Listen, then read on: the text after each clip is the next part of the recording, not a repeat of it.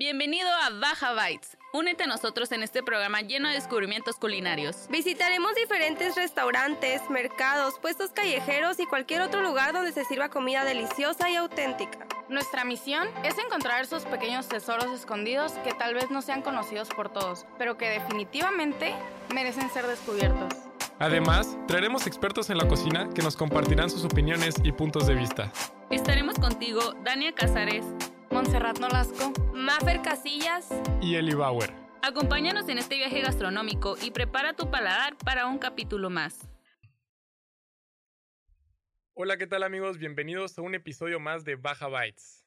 El día de hoy estoy acompañado, no vengo solo, vengo con Dania Cázares, Montserrat Nolasco, Maffer Casillas y tenemos a nuestro primer invitado especial. Creo que sí, vamos a recibirlo con un fuerte aplauso.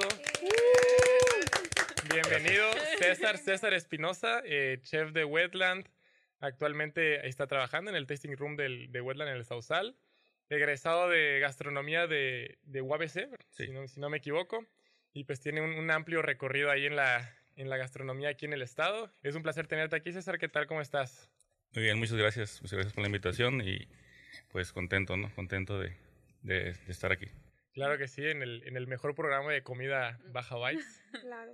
Em, les vamos a recordar que estamos eh, grabando desde Radio Xochicalco, Campus Ensenada. Pues bueno, entonces, para empezar, César, ¿de dónde vienes? ¿Ahorita vienes de tu casa? Sí, ahorita este, pues haciendo algunos pendientes, ¿no? De, de trabajo, de proveedores y así. Mm, ok, César, pues platícanos un poco eh, cuál es tu, tu experiencia en el área de la cocina o tu recorrido. Sé que has ido a, a otros estados a trabajar, que no solo has trabajado aquí. Fuiste a- al sur, ¿no? A Quintana Roo, a la, a la bellísima Riviera Maya. Platícanos, platícanos, ¿qué tal? Pues eh, sí tengo eh, ya bastante tiempo en lo que es eh, la industria gastronómica, desde el vinos, este, desde también lo que es la cocina. Eh, tengo aproximadamente 12 años, 12 años en, en el ámbito. Eh, antes de entrar a la escuela de gastronomía en, en UABC, este, ahorita que es facultad, eh, empezamos eh, pues un proyecto en la familia de, de que ahorita ya también tenemos un restaurante en el Valle de Guadalupe. Eh, pero en sí, eh, experiencia gastronómica en cocina es todavía mm, ap- aproximadamente seis años, porque también tuve experiencia en servicio y lo que es, eh, lo que es el vino, ¿no? Eh, lo, que es el servicio al cliente y el, vino. Súper, ok, ok. Entonces, empezaste, a, ¿tú empezaste a trabajar en la cocina antes de estudiar gastronomía o estudiaste gastronomía y a raíz de eso dijiste, ok, yo ahorita me voy a, ya voy a empezar a adentrarme a la cocina porque ya tengo como que las herramientas para defenderme? Pues eh, fue la par, fue la par, porque en- empecé a trabajar, pues, eh, ¿cómo es? cómo es? En ¿Cómo se dice? servicio, En servicio, ajá, empezaste, ok. eh, pues de mesero, y ahí pues fui entrando un poco a la cocina, a lo que- lo que es la cocina asiática, desde japonesa a cocina, eh, pues comida este, coreana y comida china, ¿no? Ok, ¿dónde era esto? ¿En, en qué restaurante? Aquí en Ensenada, Ok. sí. Entonces, a la par de estudiar gastronomía, empezaste a trabajar. ¿Cómo fue el siguiente paso ya como para adentrarte un poco más a esto de la cocina, ya entrar de lleno de chef? Pues fue cuando fui a hacer mis prácticas a Xcaret, a Xcaret, Ok. eh, en la Riviera Maya. Eh, ahí fue donde ya entré de lleno a la cocina y lo que es una cocina pues más distintivo H, más industrializada y, la verdad mm, pues muy pesada. Eh, fue, muy, fue muy loco porque iba llegando eh, y dijeron, ah, vienes del norte, entonces vas a la parrilla y, yo- y hacer este, los, los cortes, ¿no? Y arracheras y yo, luego con el calor de allá. Y es como que fue todo un reto, pero sí terminé haciendo mis prácticas y me terminé quedando seis meses eh, trabajando aparte de mis prácticas. Y eso fue, pues, aprendí mucho. Y ya, pues, por la pandemia fue cuando eh, me vine titular. Mi idea es regresar a Xcaret todavía. Eh, eh, hace poco me, me mandaron un, pues, un correo de que, de si, que si quería volver y así, pero ahorita, pues, tengo este proyecto aquí en Wellman. Ok, ok. Para los que no sepan, Xcaret es un hotel en la Riviera Maya, em, pues bastante grande, es un resort, entonces pues tiene de que hotel, restaurantes, em, como que trips en donde la gente puede, o sea, es, es para turistas básicamente, entonces pues en temporada alta ya se imaginarán, y pues sí, con el calorcito ahí en la parrilla me imagino que debe ser algo, algo complicado. Ahorita que mencionas que trabajaste como en la, pues en la parrilla, ¿qué otro tipo de comida pues has cocinado? ¿Cuál es tu favorita? O sea, que sí disfrutas totalmente hacer. Pues, eh, más que nada, en lo que es, son mariscos, ¿no? Eh, Uf. lo que es eh, pues la cocina de aquí de, de, pues, de Baja California. Yo soy este, de aquí de, de Ensenada, 100%. eh, y todo, por ejemplo, mi familia pues es pescadora, mi papá es buzo, mi mamá este, pues también le gusta mucho la cocina y ahí fue donde también aprendí pues de ello, de ella, ¿no? Y también de, pues, de mi, mi abuelita y así. Es, lo- típico que, que pasa Se, con... se heredó el sazón, ¿no? Sí. sí, todo va relacionado. Sí, es lo que pasa siempre, pues, la mayoría de mis compañeros cocineros siempre es como que a la mamá, a la abuelita, y ahí her- her- perdón, heredas el sazón. Ok, ok, es de familia, es de herencia. Y hay, o sea, en los mariscos entonces es como el- la especialidad de la casa, de los Espinosa. sí, sí, de hecho, este, pues mi bisabuela, ella tiene un restaurante, bueno, ya en paz descanse, tiene un- pero abrió un restaurante en lo que es el Rosario, ya tiene bastante tiempo y pues su especialidad son los burritos de langosta, ¿no? Eh, langosta y Uf, sí, Muy delicioso. ya, ya es un restaurante pues muy conocido, lo que es en La Baja, ¿Cómo, ¿Cómo se llama el restaurante? Mamá Espinosa, Mamá Espinosa. Sí. Ok, ok. En el Rosario. en el Rosario, sí. Ujú. Mm, Pues es un restaurante que ya tiene sus años, no, no sé muy bien cuántos años tiene, pero pues por lo que por la Baja Mil y así, o sea, es muy conocido en, en, en ese ámbito, ¿no? Por score y así. Bueno, César, mencionaste que eres de aquí de Ensenada. Sí. Eh, ¿Qué platillos crees que destacan aquí en Ensenada, además de los mariscos? Platillos, pues el típico eh, de Ensenada, pues el taco de pescado. Eh, Pero ahorita hay una fusión, mm, pues muy interesante, como pues es una ciudad, se puede decir, turística, vivimos casi casi del turismo. Mm, por ejemplo, se está abriendo mucho la cocina asiática, que siempre ha sido así. Por ejemplo, el taco de, pes- de pescado, pues es un, es un tempura, ¿no? Se puede decir. Es una opción con la tortilla y así. Eh, pero también lo que he estado viendo es que como hay, hay muchos este, establecimientos, perdón, que, que están abriendo, se está haciendo una fusión de todo, casi de todo México. O sea, es comida de, de, de Yucatán, ves Uf. comida de Quintana Roo, ajá, del sur, también ves comida de, de Monterrey, de Guadalajara, por ejemplo, la birria, o sea, son de, de platillos típicos o, o, o garnachas, o se puede decir como antojitos, ¿no? Antojitos mexicanos. Y también, pues, por el lado del valle, donde ya es como vienen chefs reconocidos de diferentes estados, incluso también, pues, de, de, de otros países, ¿no? Y, pues, así que aquí en la ciudad sí se está abriendo mucho lo que es la gastronomía a, a una fusión y se está elevando ya lo que es en el valle, eh, por ejemplo, fauna, eh, todos esos restaurantes que están innovando. ¿Tienes algún platillo propio que tú hayas creado? ¿Y cuál es ese platillo, si es que lo hay?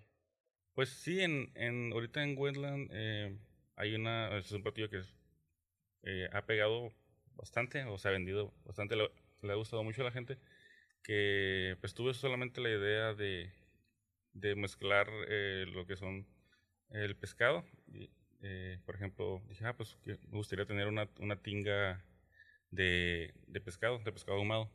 Mm, La Ujú. tinga pues, es un platillo típico eh, mexicano. Mexicano, sí, sí, sí. Y pues ahí fue evolucionando hasta que se hizo una quesadilla de, de marlin ahumado. Pero sí, también pues con, con mis compañeros, eh, el chef, este, Ian, Ian García, fue el que me dijo, oye, pues mejor en vez de hacer la tostada, la hacemos este, En quesadilla. en quesadilla y, y de ahí surgió la idea. César, nos comentabas que, bueno, sabemos que trabajas en Wetland y comentabas lo de Escaret y todo eso. Entonces, yo tenía, quería preguntarte qué es para ti lo más difícil de trabajar en la cocina. Pues más que Mm. nada eh, el aprender a ser organizado y, y también la lim- o sea, tener siempre la limpieza eh, como el primer factor, porque obviamente pues manejas alimentos ¿no? y productos que son perecederos, tener todo siempre fresco y, y tener or- ser organizado en cuanto a, a tiempos, en cuanto a órdenes, en cuanto a platillos, porque a veces pues mis compañeros de, de la industria van a, van a coincidir porque pues tienes, no sé, tantos platillos y luego entran, siguen saliendo más comandos, más comandos y tienes que darle prioridad a la que, a la que pues salió antes, ¿no? Y tratar de, de que todo salga, pues, se puede decir bueno, ¿no? O sea, que todo salga eh, como si tú, tú estuvieras detrás de, de esa mesa, ¿no? Porque, pues, ¿cuántas veces no vamos nosotros a comer y a ciertos lugares y dices, pues, el precio está, está elevado o no tan elevado, pero dices, ah, no, no vuelvo, no me gustó. Ajá, no te convence, ¿no? Ajá, más que nada es como, hay una frase que, que siempre la tengo en, en mente, es como, ¿qué vendemos nosotros? Pues se puede decir, pues la comida es felicidad, ¿no? vendemos felicidad detrás de un platillo, porque pues ahí hay personas que pues trabajas, trabaja uno pues para darse sus gustos, ¿no? Y si vas a un lugar y no, no te gusta, pues sales hasta de mal humor y... Sí, porque gastaste tu dinero en algo que no te gustó. Claro, y, y, tu tiempo también. Y por eso, desde organización, de ahí parte todo. Ser organizados, este, ser responsable en, en cuanto a limpieza y pues el sazón, eso ya ya es como el plus, el plus porque pues muchos podemos cocinar y se, se, puede ver bien bonito el platillo, pero si no tiene un sazón, pues realmente no... No está el punch ahí en el platillo, ¿no? No, no, no está ese, ese sabor que dices, que tal como ahorita que dices tú, que pruebas, pruebas algo y te recuerda, no sé, de dónde vienes o... Ajá, incluso te trae recuerdos, o sea, así de poderosos son los sabores, ¿no? Imagínate. Claro, es un, es un, es un arte. Sí, y otra cosa que he observado, por ejemplo, cuando te he visto trabajar, es que, bueno, hay una palabra que le decimos los de servicio que es camote, que es cuando está ahí como que demasiada gente y estás muy apresurada y tienes que hacer todo de que súper rápido. Y, y, o sea, yo veo a los de cocina y, o sea, por ejemplo, el hecho de que en las tostadas al final de que ponerle la plantita y todo y ponerla súper presentable y que te salgan otras 20 que tienes que sacar, es como que no manches, o sea, todo le tengo que poner la plantita acá y todo. Entonces, o sea, como que no sé, eso se me hace muy, muy estresante. A mí yo creo que igual es de las partes difíciles de la cocina, de, de, pues que tu platillo tiene que ser visualmente atractivo, tiene que saber bueno y todo. Entonces, todos, todos estos pasos, mientras estás de que súper camote acá con toda la gente. Pues, ok. Entonces, esas son las partes, las partes difíciles de la cocina. Yo te quería preguntar, este, comentabas que con tu familia tienes un negocio en el valle. Sí, eh, se llama Alea. Este, es un restaurante de comida eh, mexicana. Empezó okay. como, como buffet eh, después de la pandemia pues ya no, no fue muy eh, viable tener un buffet, tanto por pues por el, la sana distancia y todo eso. Y ahorita ya son, ya son platillos este, directamente a la mesa, pero sí es, es comida mexicana, eh, tenemos este chilaquiles con borrego, tenemos este, desde la machaca, desde chamorro en salsa morita, o sea, y es un restaurante que ha perdurado porque más que nada es como se puede decir, eh, de comida mexicana, pero eh, como está en el valle, es que no sé si decir la palabra. Como un poquito más fancy, más, no, más fifi. No, no, exactamente. No, no, es un restaurante fancy del valle. No, no es lo típico de, de que ah, voy a ir y voy a pagar no sé, pues una cantidad grande por un... 700 pesos por una tablita de quesos, ¿no? Sí, sí. Sa con, sale, con Ritz. Sales, sales, de ahí, sales de ahí te vas a los tacos, ¿no? Sí, ándale, ándale. Ah, sí, es, es un restaurante que sí, pues ha perdurado por eso, porque más que nada es como para la, de... que le gusta ir a comer bien. Ok. No, nada más como a degustar. Ok, y a ti en algún futuro te gustaría como abrir de que en lo individual, por así decirlo, este, un restaurante con un concepto distinto. Sí, sí, a mí me gusta, me gustaría, siempre, siempre ha sido como mi, mi meta, eh, abrir un restaurante con música en vivo. Mm, o sea, que sea, ah, como también pues toco en una banda y estoy en, pues tengo muchos amigos músicos y, por ejemplo, no sé si recuerdan ustedes aquí un restaurante, eh, bueno, un oyster bar que era el Ultramarino. Mm. El Ultramarino que pues había eh, salsa, cumbia y aparte de eso, eh, pues los shots de ostión y la comida era muy rica. Ahorita pues creo que después de pandemia ya, ya, ya no está abierto. Eh, hay otro concepto con otro nombre, pero pues nada que ver con lo que era antes. Y yo siempre, siempre he querido como abrir, eh, combinar lo que es la música con, con la, con la con cocina y también con la bebida, ¿no? Porque pues qué mejor que estar en un lugar donde hay buena música y luego puedes comer. Eh, echarte una buena cheve. Echarte sí. una buena cheve y luego con, con el boom de la cerveza artesanal y lo que es el vino y incluso hasta el mezcal está pegando aquí. Eh, imagínate, siempre ha sido como mi, mi meta. se puede decir mi sueño, pero es una meta. Sí. No. Oye, qué padre, sí, Sí. porque es verdad esto de que pues eres músico y, y está muy chido esto de que quieras fusionar como estas, estas dos áreas. Se me hace muy interesante. ¿Cómo se llama el grupo en donde tocas? Sem- sem- Semillas. semillas, semillas, que es como tipo reggae, ¿no? Sí, reggae. eh, empezó como reggae y también pues tocamos cumbia, salsa y funk. Arre. Una fusión ahí. Pero sí, sí es como... Sí me gustaría después eh, abrir un, un Un restaurante restaurante, o con ese, con ese con concepto. ese concepto. ajá. Ok, qué padre. Am, te quería preguntar, bueno, o si pudieras darle algún consejo a las personas que nos van a bueno, nos escuchan, eh, que quieran adentrarse al mundo de la cocina o que ya estén adentro, eh, sobre alguna estrategia para lidiar la presión y el estrés cuando hay una alta demanda de pedidos. en la cocina. Mm, sí, es, es muy difícil esa... Llevar esa... esa Esa presión, ¿no? no, pues canalizarla. Eh, pero no, el consejo que yo les doy es que, que siempre va a haber alguien que te va a decir que no. Eh, y tratar de agarrar eso como un trampolín, ¿no? Porque no, no puedes hacer esto o lo estás haciendo mal. Eh, siempre escuchar a las personas que te quieren ayudar y, las, y no a las que no te quieren ayudar.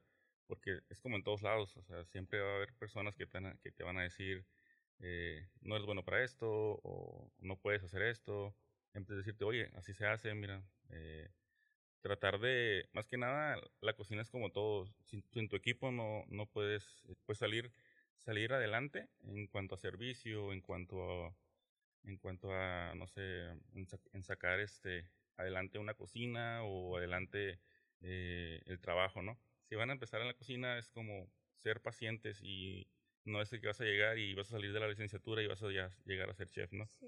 O sea, tienes que empezar desde abajo, incluso, pues lo que yo digo siempre es, por ejemplo, me ha tocado trabajar con personas que no, pues yo tengo licenciatura y no voy a estar lavando trastes. Le digo, yo también tengo licenciatura y tengo que lavar Todos trastes. O sea, ¿por qué? Porque desde ahí se empieza, ¿no? Ahí te das cuenta desde la presión que lleva eh, el steward, se puede decir, que es el- la balosa. Y cómo vas a ser jefe de un área si no has estado en todas las áreas. ¿Cómo le vas a dar indicación a una persona cuando no has estado en ese lugar? Ni sabes lo que ha pasado, ni lo que, ni lo que, pues todos los retos que tiene cada área, ¿no? Incluso también desde el lado administrativo, contable, la cocina parece fácil, pero lo más difícil es llevar el, con- el control del, de las mermas y de lo que es lo financiero, ¿no? Porque pues todo puede estar muy rico, pero los números pueden estar Sí, súper altos. eh, y más que nada es eso, eh, tener paciencia y, y es mucha matemáticas la cocina. No. Bueno, y ya para finalizar, eh, la última pregunta es, ¿cómo equilibras la tradición culinaria con la innovación en tus platillos? A ver si me sigue. No te preocupes, puedes pensarlo. Es, es como regresar a lo que estamos platicando de adaptar ¿no? los ingredientes aquí de la zona con, con platillos que, que tú quieras crear o fusionar de otras partes o, o innovar incluso. Pues tenemos, tenemos mucha información ahorita lo que es en redes, ¿no? Sí, hay muchos reels, hay mucha, mucha información y pues más que nada aquí en Ensenada los ingredientes son muy frescos y tenemos gran variedad de, de insumos, este, tenemos eh, pues el mar aquí enfrente, ¿no? Y algo muy loco de que Ensenada, es como, tiene, tiene mucho potencial en, el, en lo que es mariscos y pescados y si te fijas, eh, casi toda la ciudad hay muchos, mucha carne, muchos tacos, mucha birria, eh, mucha carne, ¿no? Eh, yo por eso sí me gusta, me gusta y me gusta implementar lo que es la, la frescura que tenemos aquí poder, y poder este pues potenciar, potenciar los productos, porque al, al fin de cuentas casi todo aquí es exportación. Eh, por ejemplo, tenemos el atún, tenemos el bluefin, tenemos el jurel, tenemos este erizo, tenemos pues gran variedad de, de mariscos, de productos que terminan yéndose a Estados Unidos, yéndose a Japón, A Japón. y la verdad aquí los precios no son tan caros, o sea, aquí lo puedes encontrar a un precio eh, súper accesible. ¿no? accesible y más que nada pues poder poderlo poderle dar al, al turista, al cliente, a, a las personas que vienen a, a visitarnos, incluso a, nos- a nuestra propia familia, a nuestros propios amigos, darles ese pues e- esa bonita impresión y de aquí nada con los productos y con la comida. Y, y como, y como vuelve a la pregunta, eh, innovar, pues parte de ahí, o sea, aprender también de otras cocinas, ir a, ir a, me gusta mucho ir a otros estados, me gusta, pues, ido a Oaxaca, he ido a Puebla, he ido a Yucatán, Ciudad de México, y probar eh, lo que es en, pues, realmente en la calle es donde está, donde está el sazón, ¿no? Donde viene todo, ¿no? Porque, pues, ahí es, ahí es donde la, la cocina, pues, parte, ¿no? Si vas a ir a un lugar, tienes que comer la comida típica. Sí, primero a lo, a lo, en, la, en la calle y ya después a los... Claro. Sí, porque es lo que, aparte es lo que como que refleja la, la, esencia de un lugar, ¿no? O sea, de que su comida en la calle, pues ahí te das cuenta como más o menos de qué va, de qué va su gastronomía. Ok. Entonces, bueno, pues, o sea, yo quería agregar una pregunta más eh, para, para terminar ahora sí. Ya dejando de fuera lo de, porque Maffer te preguntó que qué le aconsejarías a la gente para manejar esto de la presión en la cocina y todo, pero yo me voy a ir a una pregunta un poquito más, más eh, general.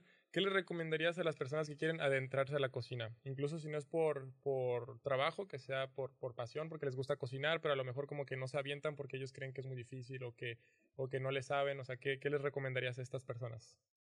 Que, que siempre vean eh, lo que quieren, mm, porque vuelvo otra vez, siempre va a haber como ese miedo, ese miedo a no lo voy a, no voy a poder, no lo voy a hacer, y realmente pues la, vida de esto se trata, ¿no? De experimentar y, ni modo, si no te sale algo, pues vuelvo a hacer, vuelvo a hacer y hasta que va a llegar un momento en que te va a salir y vas a decir, wow, yo lo hice, lo hice, lo estoy haciendo y, y la cocina es muy bonita, es, es, es muy padre, tiene sus retos como todo, pero sí, sí, sí tienes que ser disciplinado, eh, ser muy responsable, eh, con que tengas disciplina, responsabilidad y siempre una metas, metas a corto plazo. O sea, tener, ok, mañana voy a hacer esto y voy a hacer tal platillo, o voy a organizar mi, mi cocina, voy a organizar mis productos, teniendo todo, todo eso eh, como prioridad.